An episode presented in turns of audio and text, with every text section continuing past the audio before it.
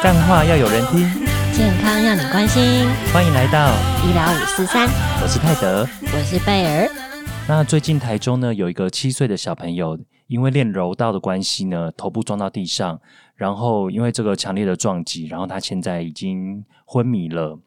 那所以我们也才特别想要今天来录这一集，是因为想要提醒大家说，现在小朋友其实头部撞到的时候，教导爸爸妈妈或者是学校老师能够怎么样去分辨说哪些状况是严重的，然后进而说我们在居家环境或者是生活的方面去预防这些头部的外伤跟撞击。嗯，那我们今天请到的来宾呢是淡水马街小儿神经科的主治医师林怡杰医师，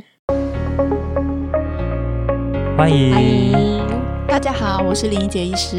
嗯那其实我们刚刚聊到的头部外伤是比较特别啦，就是说是一个外力的伤害导致的。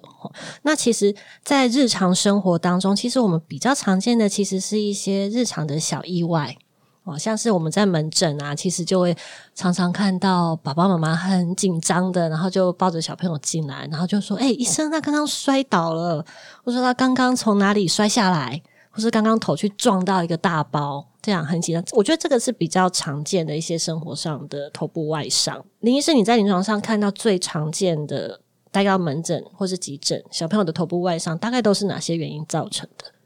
呃，其实就像贝尔所说的，其实我们最常见的就是，哎，确实是爸爸妈妈可能不管是抱来急诊啦，或者是门诊也好，都是说，哎，我的小朋友从床上滚，嗯，下来了，哦，比如说小朋友已经活动力很好啦，会翻身啦之类的，哈，或者是说，哎，他可能是在一个，呃，他开始想要扶着站，好，甚至学走路的这个过程当中，但是还不是很稳的时候，哎，他可能就会从这个站立的姿势，哈，然后就哎撞到，比如说地板。哦，或者是家里的一些家具，哦，比较边边角角，边边角角，对对对，吼，所以通常是这样造成的一个头部的外伤，哦，甚至是他之后学跑步啦、爬楼梯啦、哦、骑车啦等等，哦，在这些的阶段都有可能会有一个跌落的状况，哦，比较常见的是像这样子意外的情形啦，吼，那当然有的时候，呃，意外也有可能是，比如说是一个，比如说交通。事故哈，比如说，哎，他可能玩机车也好啦，汽车也好啦，吼被撞啦等等的这一些，其实都有，或者是就是一些外力。嗯，好，我们有时候可能医院会遇到一些就是儿虐的事件啦，等等的，哎，对，这些其实可能都是在小朋友可能出现头部外伤的这个状况。嗯，我觉得呃，最早发生的大概会是在五六个月的时候，因为那个时候刚好小朋友会翻身。但是呢，你知道爸爸妈妈第一次知道小朋友会翻身是什么时候？就是他摔下去的时候。对，因为你之前都不知道他会翻身，就是把他摆在床上，你第一次发现他会翻身，就是他翻下去了。对，我觉得那个是还蛮常见的，这样。对，所以我是觉得哈，小朋友好像从小到大好像难免都会都会摔个一次，最少会摔个一次吧。所谓人在江湖飘，哪有不摔倒，对不对？对，所以那但是。摔倒的当下，就是爸爸妈妈大概要怎么去判断说，哎，摔倒了这个时候，他到底严不严重呢？其实哦，我们大概通常爸妈会担心的都是，比如说，哎，他有没有因为这个撞到头，嗯，哦，导致脑里面有什么伤害嘛？哦，那那我们通常最担心的就是，哎，脑里面有没有出血？对。但是其实就像我们讲说，哎，你要达到一个出血，其实。当然有很多原因，一个哈，可能你可以看说，哎，他比如说是从什么样子的高度掉下来的，嗯，好，比如说，哎，你是从床上啦，还是从什么楼梯上啦，吼，所以像有些人就会说，哎，如果你可能大于一公尺，哦，或或有些人他，呃，其实这个标准有很多哈，我先说这标准有很多，所以像有些人会说，哎，可能大于一公尺啦，吼，或大于五个阶梯。这么高，可能就要注意一下。嗯，那也有的，呃，也有地方的标准，它是说用这个年纪，哦，可能你小于两岁的时候，哦，可能就是零点九啊，一公尺左右。啊，如果是大于两岁的小朋友，可能就是大于一点五公尺，因为跟自己的身高度，哎，对对对，或者是他们的一些活动，然后可能大于两岁，他已经会跑了啊，会会跳啦，所以一个小朋友他可能是他是在走路的过程中跌倒。还是他在阶梯上跳来跳去运动的时候，状态跌倒，对，那个我们讲那个什么重力加速度嘛，对对，所以就是在不同的高度，或者是他在做不同的运动的时候，那个冲击力道有的时候是不一样的就。跌倒的机制不同的话，造成的伤害也会不同。对对对对，哦，所以我们其实就是要注意，比如说，哎，你可以从哪些来判断它的力道是不是很大？比如说，哎，它有没有出现伤口嘛？哦，有没有出现伤口啦？那诶，小朋友的意识状况怎么样啦？哦，他如果轻轻碰一下，而且小朋友可能反应是痛、大哭，哦，意识是清楚的。但是有时候力道非常大的时候，诶，他可能人是昏过去的。哦，如果有这样子的情况的话，其实都是要注意。嗯，所以有时候那个小朋友跌倒被带来门诊的时候，我通常都会问说：“诶，他是从什么地方，大概多高的高度跌下来？”然后，然后还会问说：“那他跌倒之后，他是什么反应？他只是嗯哭哭哭啊，要拍拍这样子的，还是他就整个昏倒这样子？这其实在意义上都不太一样。对对，有一次我打篮球啊，就是因为那个时候在练习的时候，球球场就是两边都会，我们会互相跑来跑去。结果就是我们这一队在练的时候，跟另外另外一队在跑的人，真的是没注意撞到一起，而且真的是头撞头。那一瞬那一瞬间，真的有一种晕的感觉，真的是、哇，完全一瞬间完全没有意识。对、哎，说到这我也有经验，哎，真的是每个人从小都会 对，真的会有，撞到有。。对我是国小的时候，然后你知道以前那种游乐场会有一种游乐设施是。一根长长的木头，然后中间用铁架分成一格一格一格的，然后就左右左右摇，每个人坐一格，那样左右左右摇的那一种。哦，我知道，对对对，然后呢，因为我们人太多了，大家又很想玩，结果大家都没有乖乖的坐在上面，大家都是用就是蹲着，一格里面蹲两个人，这样子蹲着。好，然后我们就变成就是大家挤在那个上面，然后这样摇摇摇的时候就不稳啊，因为你不是坐着，你是左右左右摇，然后呢，在摇的人又会摇得很大力，所以我就摇一摇就飞出去，然后飞出去之后就刚好撞到那根游戏的铁杆子，两两边架的那个铁杆子，然后就这样咚砰掉下来这样子。但是我自己不知道，因为就像你，就像刚刚泰德说，你撞到那一瞬间，其实你不太晓得，你可能是意识有点模糊或什么，你你只知道，哎、你跌倒了。然后呢，我就听到旁边的人很紧张说：“啊，流血了，流血了，那个人流血了。”这样子。然后其实我都不知道，我不知道我是讲我。然后反正我就是昏昏沉沉的。然后最后听说啦，听说我就是整个脸整个都是血这样子。哎呀，对然后我没有哭啊，因为我觉得撞的当下不知道痛诶、欸可能是痛过头了，你不知道痛。然后反正是我旁边就是帮忙在负责摇的那个同学扶我去医务室的时候，他哭的要死，真的都是 孩子哭旁边的人。到吓到了。对，然后我之后就是有缝啊，有去缝了几针，嗯然后回家以后真的有一点脑震荡的状况，就是会开始想吐。对，哎，那我想问一下，嗯脑震荡怎么样叫脑震荡？对，因为爸妈好像也很 care 脑震荡这个词。对对对，因为我们可能大家看电视的那个受电视的影响太深，只要一讲到脑震荡哦，好像就是什么失忆呀、然后什么的，好的，对，电视上脑震荡都很恐怖。但是其实我们讲的脑震荡，其实就是当你的头反正受到一个撞击的时候，哦，受到撞受到那个冲击啦，吼、导致的那个反正就是你的脑在你的头里面这样晃啊，吼、这一种的，不一定要出血。不见得一定会有出血的情况啦，但是就是你的头哎受到那个冲击力之后，你可能在之后会呈现一些，比如说头痛啦、头晕啦、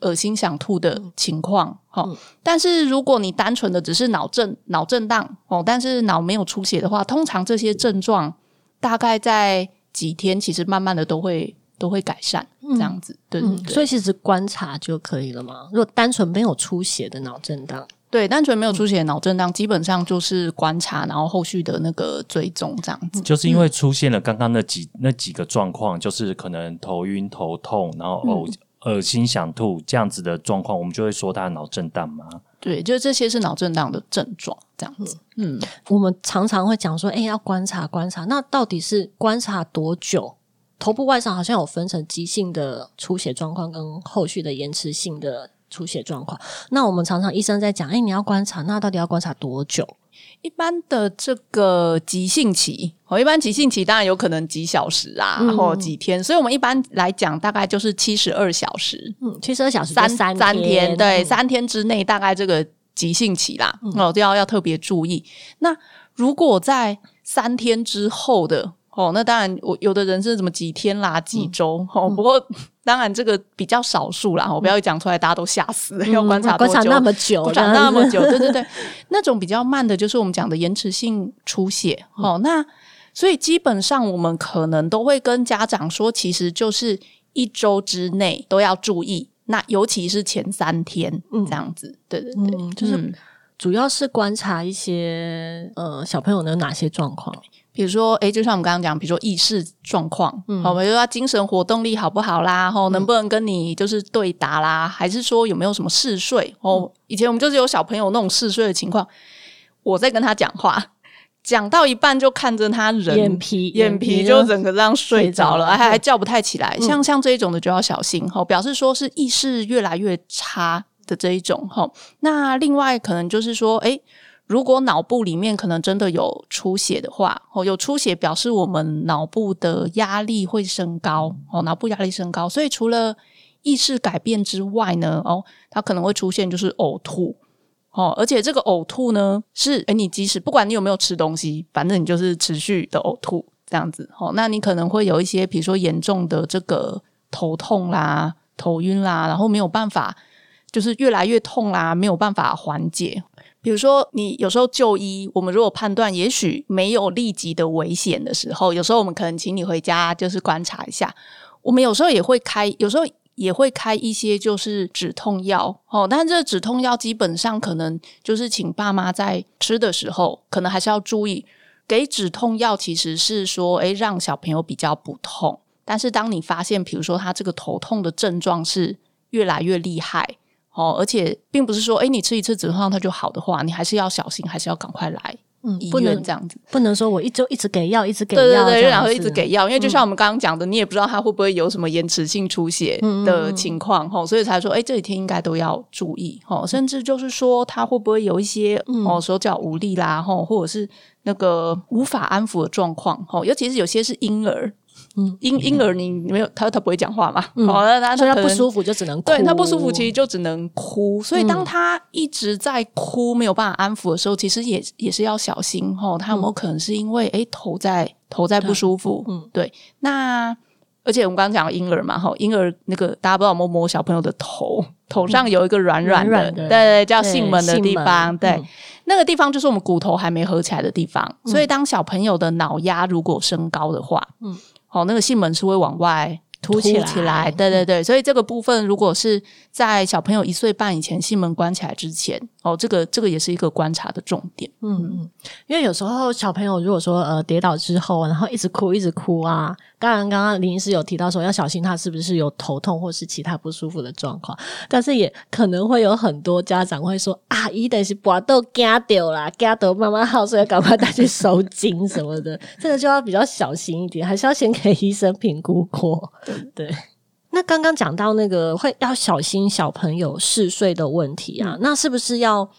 比如说常常去跟小朋友交谈，或者是说他睡觉的时候，因为妈妈会担心说，那他睡觉怎么办？他睡着了，我就不知道他是嗜睡还是他真的在睡觉，有必要说一直稍微把他叫起来叫起来这样吗？这个可能就是我们在急性期的时候，好，虽然我们说观察一周啦，我们也不会说哦一整周你都要一直叫他，可能会建议在急性期就是三天之内，对，三天之内的时候，其实你大概可以嗯二到四小时啦，嗯，看看小朋友当初的那个情况，哦，那也许你可以稍微叫他一下，哦，然后看他。哎，因为像我们有一个刚刚讲四岁就叫不醒嘛，哦，所以当你发现他叫不醒的时候，啊，可能就要小心。但是如果哎你叫起来，他就哎有醒，至少稍微可以跟你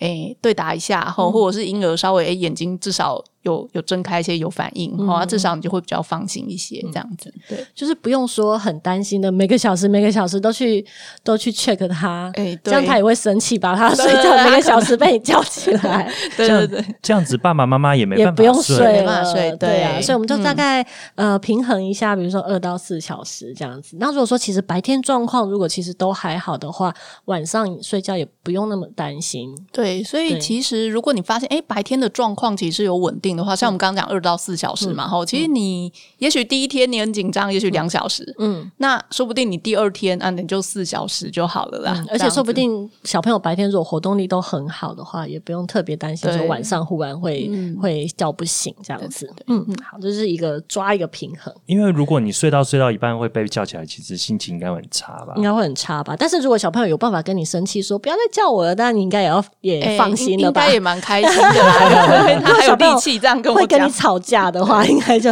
就不用太担心了。对对。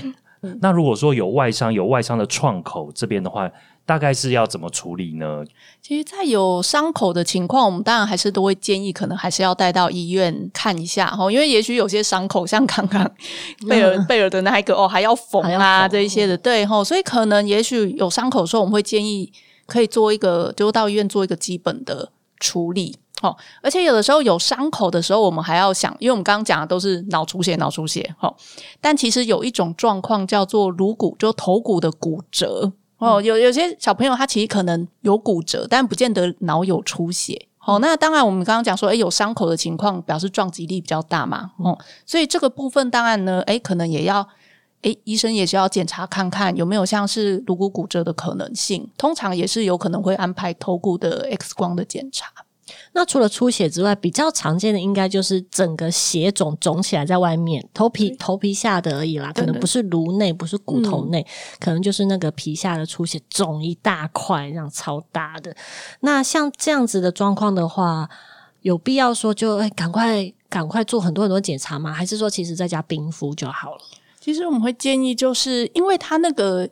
肿血肿有时候不见得你撞到的当下马上就肿起来了。我想大家应该都有那个经验，就是可能你你撞到啊，可是你的淤青不是当下马上出来的，隔天或对对对，可能隔天什么才出来。所以我们还是会建议你可能撞到的当下哦，其实你还是可以做这个冰敷的动作，对，就是可以让它这消消肿啊。哦，但是当然如果血肿比较明显的时候，你可以冰敷啦，但是就不要去。揉它，对对对，很多人就说，哎，是不是揉一揉会比较好？还有就是用那个阿妈会说用鸡蛋，熟鸡蛋那边滚滚滚，哎，对对对，就就不要去刺激它，就是先先冰敷，不然的话出血越来越大，等下肿本本来是鹌鹑蛋，然后被你肿肿到变鹅蛋这样。子，肿非常大。嗯，那冰敷的话，我是觉得不要直接用冰块这样冰啊，可能会敷个小毛巾或什么的，这样比较。不那么的冰，不要那么不会冻伤。对对对，而且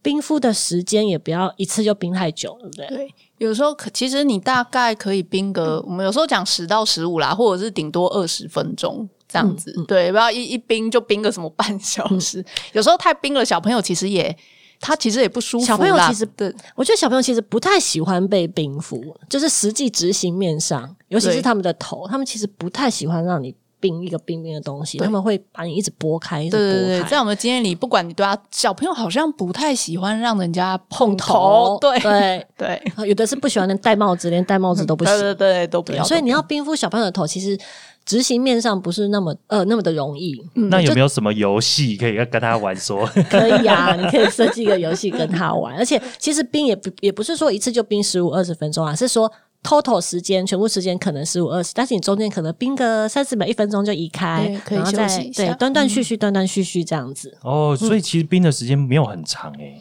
对啊，因为其实我们有时候自己如果受伤冰敷的话，你应该也知道，那个冰块不管有没有包毛巾，你放在同一个地方久了，大概三十秒一分钟，你就会受不了，想要拿开了，因为太冰了。哦，对啊。所以刚刚呢，我们就总结一下林医师刚刚讲到的，就是呃，在家里观察到哪一些症状，或者小朋友头部外伤之后出现哪些症状是比较危险的，是需要赶快去给医生评估一下的呢？包括说就是意识上面，意识上面如果慢慢的很嗜睡啊，或者是呃麻 C 麻 C，就是他有个叫麻 C 麻 C 的时候，哦，或者是说他有一直很剧烈的一直呕吐。吐不停，或者是反映他头很痛，或者是身体的一些神经学症状。神经学症状就包括说可能抽筋，对，然后或者是身体有一些不对称的一些反应，比方说左边可以啊，右边不行，就是比较不对称的。哦，或者是比较小 baby 的话，可能就是一直一直没有办法安抚的哭闹，这些都是要比较注意的，要带去医院做评估的。那可是到医院之后啊，爸爸妈妈一定。也不是说一定，大部分啊都会很想说，医生你给他照个 X 光，你给他照个电脑断层这样子。哎，这平常很怕，大家都不要照，不要照。对，大家呃，其他的状况，你如果请他做电脑断层或什么，大家都是说不要那个有辐射线，我不要照。但是如果撞到的话，小朋友撞到，说医生你赶快给他照。对，尤其是头部，呃呃，对，还要照头。对，那这种状况之下，就是如果呃，请教林医师，如果什么样的状况，你才会觉得说，哎，是应该要做电脑断层的？什么时候是其实不需要了？对，其实我们在做这些检查的时候，哦，就像我们刚刚提到的，其实爸妈都会怕出血啊，哦，但是我们刚刚提到的，有可能是延迟性出血啊，哦，所以其实我们会看小朋友的。症状来判断，说我当下到底要不要做这些检查？哦，那其实就是像刚刚贝尔总结的那一些，就是你什么时候要赶快带他来医院？好的的那一些，比如说就刚刚讲的嘛，意识不好啦，手脚无力啦，还是什么抽筋啦之类的这一些哈，就是怀疑有出血的状况，对对对，我们大概才会去做。因为当下如果我们认为，诶，他现在的症状还不像有出血啊，然后我们就。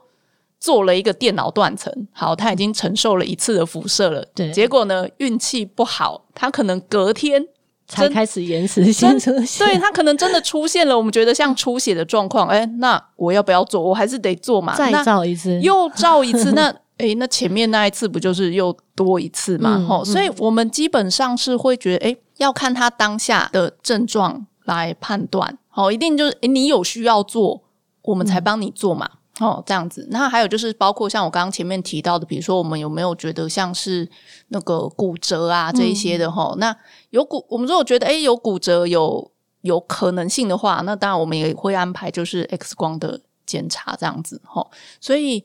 其实当然知道爸妈一定会很紧张啦，但是这个我们还是要解释说，哎，当然检查，尤其是小朋友哈，我们也是要谨慎一点。哎，检查就是该做的时候做。放心啦，我们如果真的觉得有出血，绝对是我们拜托你，赶快都是医生拜托你，对，赶快做这样子，对对对。所以比较重要的重点还是说，爸妈能够判断说什么时候应该要赶快带过来医院给医生看一下。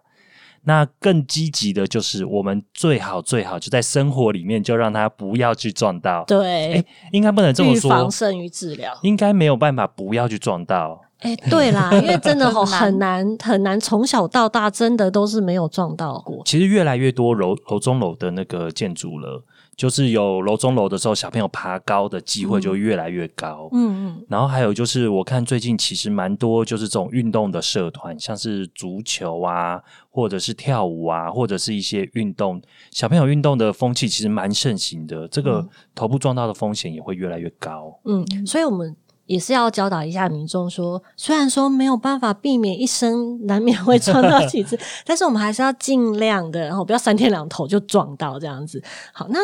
呃，怎么样去预防日常生活中小朋友头部外伤的意外呢？就是有哪些是我们可以做的？其实基本上像刚刚提到的，确确实，老实说，你可能去搜寻那个新闻，很多小朋友都是哎，正好爸妈不在。然后呢，他就打开家里的窗户啊，就是掉下去了哦。所以第一个，其实千万不要把小孩子自己留在家里哦。然后呢，基本上我们会是会建议说，哎，而且当比较小的孩子，其实他的动静就是还是请爸妈就是随时注意小朋友的动静哦。像我们呃，我们前面提到就是，哎，小朋友大概开始会翻身的时候滚下床，大部分都是爸妈说，哎，我就把他放床上。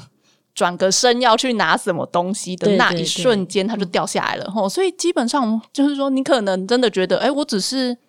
离开一下下，哦，我只是转头一下下啊，但是意外可能就是在这个时候会发生。哦，所以这个基本上就是是第一个要注意的啦。我一定要看看着小朋友。对这个词，我们真的常常听到，转个身一下下，他就怎么样？对，真的是照顾小朋友，真的是一丁点都没有办法疏忽。嗯，对。好，那第二个就是说，哎，还是要把家里营造成一个比较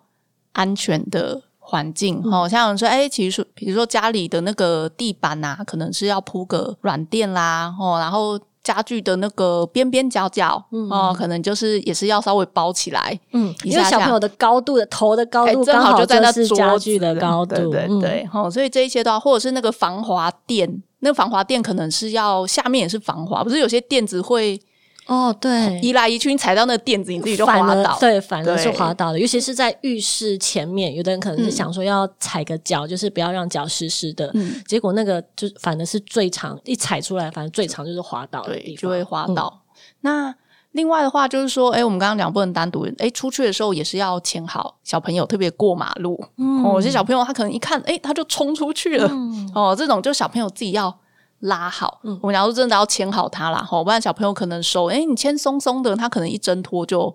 就跑了。那那跑到他可能被车撞到啦，被什么的，这些都都很有可能。说到这个啊，这个那我想问有一个东西，就是常常看到爸爸妈妈为了怕小朋友跑太远。没办法控制，然后大概是两一两岁的小朋友，然后他们就会让他背一个背包，然后后面可以牵一条线，有没有？就像遛宠物那种，然后这样小朋友就不会跑太远，然后妈妈可以随时呃拉紧那个绳子。那像这种的话，会不会反而呃，比如说你一拉小朋友反而往后倒或什么的，或者这种东西，你觉得你会建议吗？或是反而不建议？应该是说，它当然有它的好处啦。我觉得好处好像就就像讲，哎，好像是可以拉住它，然后不要让它突然就冲很出去啦嗯之类的哈。但是它当然还是有要注意的地方哦。小朋友老实说，他要冲出去的时候，他不会想说，好，我现在就是背着这个包包包包，他知道妈妈在或爸爸在拉他这样子哦，所以当还是很有可能，当你在这个拉，或者是他突然就想冲出去的这个过程当中。哦，还是有可能导，就是因为那个拉力啦，吼，拉力还是有有可能导致他有一些那个受伤的情况，这个还是要勒小到或者是挫对伤，嗯，这个还是要小心，对嗯，就不要突然的拉住他。小朋友给戏好多，小朋友给吸就直接 小朋友的那个配备为了要保护他嗯这样好子，对。那除了这个呢？除了刚刚讲到的这个之外，有一个其实应该是说，现在还是有蛮多家长会在，比如说我们打预防针的健儿门诊，还是会遇到。就是遇到，比如说长辈，因为老实说，我我想，我想有可能大家小时候有做过，就是那个学螃蟹学步啊、车，对对对。对对对，他接近一岁的时候，会把它放在那个螃蟹车螃蟹车里面。面，对这个以前真的非常的对我也有做过啊，有啊小时候记得我小时候好像也是有做过我啦。们小时候对蛮流行的。对对对，所以通常呢，哎，通常还是会有蛮多人觉得它是一个不错的玩具东西、嗯哦，而且你觉得摆着你就不用理它了。对对，这个是一个很很大的迷思。你觉得摆着就不用理它摆？摆着就不用理嗯它，但是不是？其实其实大概在我们的那个宝宝手册，嗯我、现在换新版了啦。其实大概呃，宝宝手册里面其实也有提到，就是说，哎，其实螃蟹学步车它其实是有。危险性的哦，我们其实是不太已经已经是不建议使用的状况嗯哦，因为你知道它在那个学步车里面啊，然后脚可能一一一蹬，蹬，诶，他就呼，往前哎跑，轮子就飞心飞很远呐、对。哦我还记得以前，以前我们我好像刚哎，我我们刚当儿科住院医师的时候，有一个案例，嗯，好像是他坐学步车的时候呢，因为哎可能就滑出去了，然后家里是有那个楼梯的，啊，哇，就就就掉到那个就直接空空对对对，空摔下去，就掉到楼下去了这一种因为。那是没办法刹车的。对，那个没有办法刹车。对对而且他这样子在学步的时候，他也不是在学走路学步，而是他是只是用有点像是蹬那个滑板车，对对，我觉得螃蟹车不能算是学步车，因为它不是在学走对，路，它不是学步，所以对其实站在就是可能发生意，就他他第一个他不安全，对第二个呢，就是在我们神经发展的观点来讲，诶，有的时候反而小朋友学走路比较慢，板，对，因为他这个是他觉得他可以滑呀，你是你是把它放在里面，然后有一个有一个这个车支撑着他的嗯脚。好，然后让他可以移动，并并不是他靠他自己的力量、嗯哦在做双脚的移动，所以其实反而是造成他一个依赖性哦。所以现在有时候说哦不要做，反而反而在那个所谓大动作就是走路这一些是会比较慢的。那如果你可以开车，你干嘛走路呢？就是你，如果你可以坐学步车，呼坐螃蟹车，对啊呼，对啊小朋友还想学走路吗？对啊，他就不想靠自己的力量。对啊，对，我用螃蟹车超快，飙超快的啊、真的，他到时候他的那个肌肉发展也会比较慢。对对，没有训练到肌肉肌力啦。对嗯，对，跟平衡他可能也没办法，没办法去训练。嗯因为刚刚讲到小朋友的东西呀、因为我之前在那个滑雪场，我觉得，我觉得其实国外的这些爸爸妈妈反而都很猛，他们小朋友大概一岁左右，那个爸爸就超厉害，就抱着他的小朋友就是开始滑，哇，好酷哦！大概一岁多两岁会站的站的比较好之后，他们就开始滑。然后也像刚刚那个贝尔讲到说，后面也拉一根牵绳，不然的话就开始滑下山，整个滑下山。对，爸爸帮他控制速度，然后小朋友就滑。然后，但是他们那个时候就是防护装备、运动的防护装备都有穿。有啦，我觉得国外他们对小朋友的装备是还蛮蛮在意的。对。然后我还有看到一个装备，就是这个就不是滑雪，是你上次看到那个谁？我觉得最近最近有新流行。我觉得这个我们小时候没有，最近有新流行一个装备，就是他们怕小朋友学走路的时候，然后会往会跌倒，往后撞到头，所以他们会给他背一个很可爱的包包，然后那个包包有延伸一个软软的护头装置在头后面，就好像你带了一个枕头在你的头后面，然后这样就算你跌倒了，你也是跌在那个枕头上，头不会撞到。对，那个那个叫什么护头背包啊？防护哎，那个做的超可爱，好可爱！有的是杰尼龟，然后有的是什么小蜜蜂，对，那个很可爱的那种呢？你觉得那种装备有有必要吗？我觉得这一个就是，就像我们讲的，其实，在学走路的过程中，你你不摔大概是不可能的啦。哦，所以老实说，嗯，其实还是最重要是先把家里的环境 先弄安全。你总问家里很危险，嗯，然后出去也不牵好他，结果觉得买一个背包给他。就好了，哈，我觉得这应该是可能要先了解，就是先后次序啦。当然，当然，如果你真的是家里的环境也做好啦，出去你也都很谨慎啦，那我觉得你当然是要再添加一个防护的设备，这个当然是 OK 啦，对不对？就是该其实都是该做的，还是都要做好，不是只有买那个防护背包而已，这样不能说只背了那个，然后就万无一失。其实不是这样。对，因为其实我觉得小朋友的身高，学走路一岁的身高，其实就算他这样跌跌撞撞这样子倒下去，其实高度并不会很高。对对，然后我觉得刚刚讲的护头装置，我觉得我觉得要用也是 OK 啦。如果爸妈会比较嗯会放心，比较放心，而且看起来可爱，对，看起来可爱可爱的，对。但是最重要的，就像你是说的，就是你家里的环境还是要做好，对。或者有人会铺那个巧拼。